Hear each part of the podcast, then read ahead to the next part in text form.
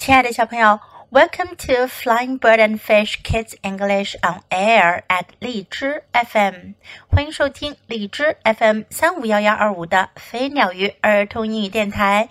This is Jessie，我是荔枝优选主播 Jessie 老师。We are going to listen to the twelfth chapter of my Weird School Book Two. Mr. Klutz is nuts. 今天我们要讲的呢是我的疯狂学校第二本书《克拉奇校长疯了》的第十二章，Chapter Twelve: A Hard Bargain，艰难的谈判。That afternoon, we talked Miss Daisy into letting us go to Mr. Klutz's office for a meeting. 那天下午，我们说服了黛西小姐，让我们去克拉茨校长的办公室开个会。We need to speak with Mr. Klutz, Andrea told the school secretary. It's very important. 安德利亚告诉学校的秘书，我们要跟克拉茨校长谈话，这非常重要。It's a matter of life and death, Ryan said. 这事儿可关乎生死呀。The secretary let us in. 秘书让我们进去了。Mr. Klutz wasn't hanging from the ceiling or anything. 克拉斯校长这一次呀，没有吊在天花板上。He had on boxing gloves and he was punching his punching bag. 他戴着拳击手套，正在打他的沙包呢。May I help you, kids? He asked. 他问孩子们：“我能帮你们吗？” Go ahead, AJ. Andrea said, giving me a shove from behind. AJ，去说吧。安德利亚说着，在背后推了我一把。Mr. Klutz, I told him, we have come to make a deal with you. 克拉茨校长，我告诉他，我们是来跟你谈个交易的。Really? What kind of deal? 真的吗？什么样的交易呀？We decided that we will read a million minutes with our parents, but only if you don't jump off the roof.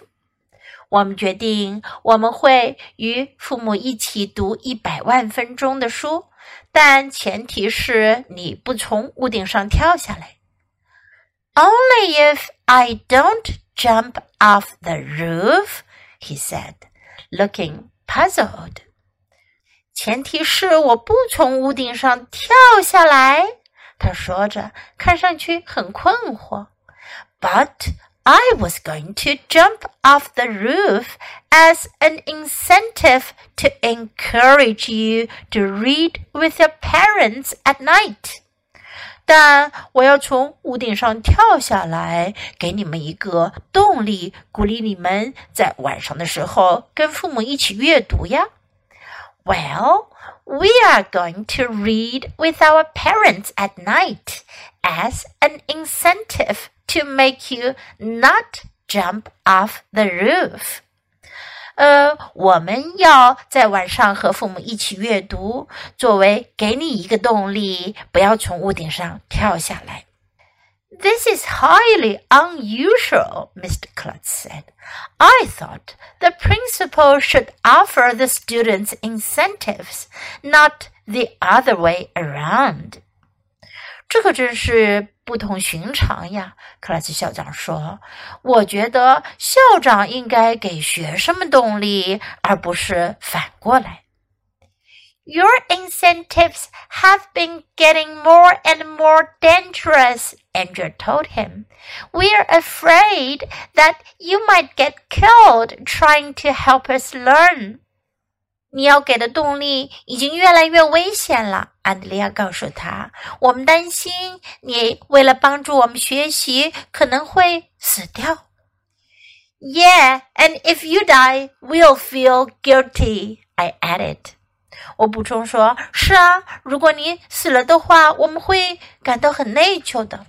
Now, let me get this straight, Mr. Klutz said. I offered to jump off the roof if you read a million minutes at night with your parents. But you are saying you will only read a million minutes with your parents if I don't jump off the roof, correct? 克拉斯校长说。 呃，现在等我把这事儿弄清楚。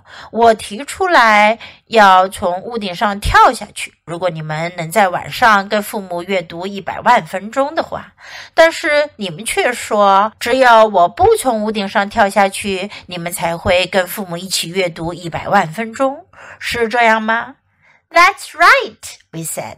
我们说没错。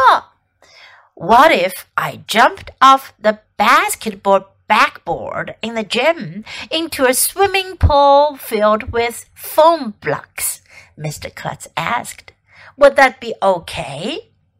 克拉斯校长问道：“如果我从体育馆里的篮球架跳进一个装满了泡沫块的游泳池，你们觉得怎么样啊？那样能行吗？”“No,” we all said. 不行，我们都说。 can I wear a suit made of bubble wrap and jump off the stage in the auditorium? 那我能不能穿一身用气泡膜做的衣服，然后从礼堂里的舞台上跳下去呢？No，不行。No jumping off anything, Andrea insisted. Not if you want us to read or write or do math. 安德利亚坚持说：“不要再跳了。”只要你还想我们阅读或者写字或者做算术题，That's our final offer. Take it or leave it. 这是我们最终提议，要不接受，要不放弃。You drive a hard bargain, Mr. Klutz sighed. Okay, I won't jump.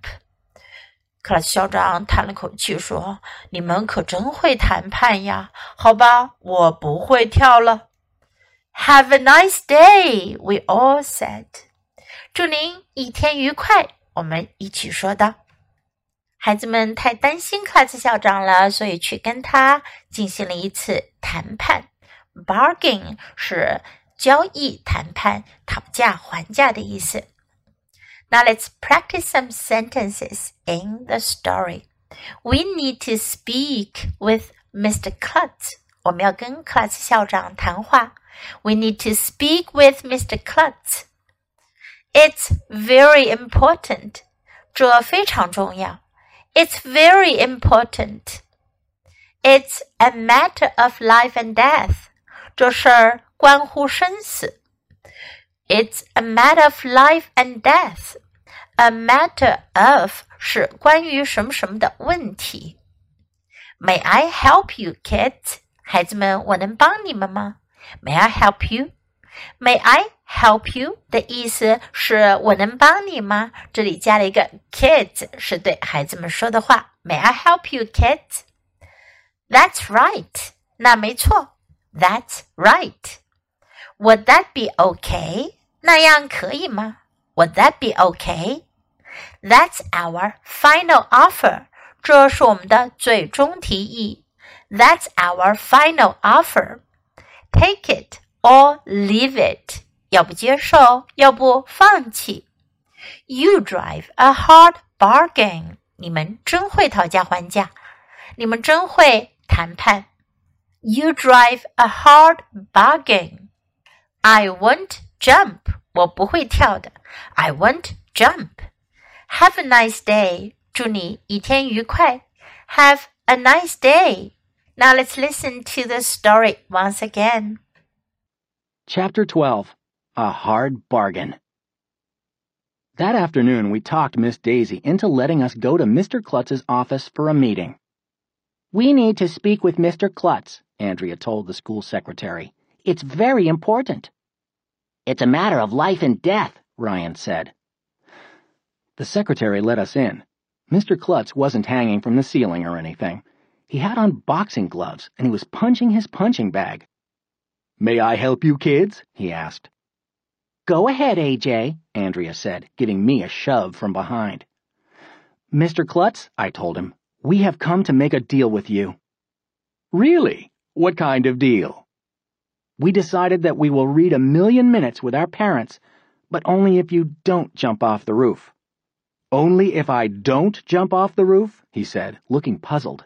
But I was going to jump off the roof as an incentive to encourage you to read with your parents at night. Well, we're going to read with our parents at night as an incentive to make you not jump off the roof. This is highly unusual, Mr. Klutz said. I thought the principal should offer the students incentives, not the other way around. Your incentives have been getting more and more dangerous, Andrea told him. We're afraid that you might get killed trying to help us learn. Yeah, and if you die, we'll feel guilty, I added. Now let me get this straight, Mr. Klutz said. I offered to jump off the roof if you read a million minutes at night with your parents. But you are saying you will only read a million minutes with your parents if I don't jump off the roof, correct? That's right, we said. What if I jumped off the basketball backboard in the gym into a swimming pool filled with foam blocks? Mr. Klutz asked. Would that be okay? No, we all said. Can I wear a suit made of bubble wrap and jump off the stage in the auditorium? No. No jumping off anything, Andrea insisted. Not if you want us to read or write or do math. That's our final offer. Take it or leave it. You drive a hard bargain, Mr. Klutz sighed. Okay, I won't jump. Have a nice day, we all said. 小朋友，你喜欢今天的故事吗？记得给 Jess 老师点赞哦！还有，别忘了下载到手机上收听，更方便哦。Thanks for listening. Until next time. Goodbye.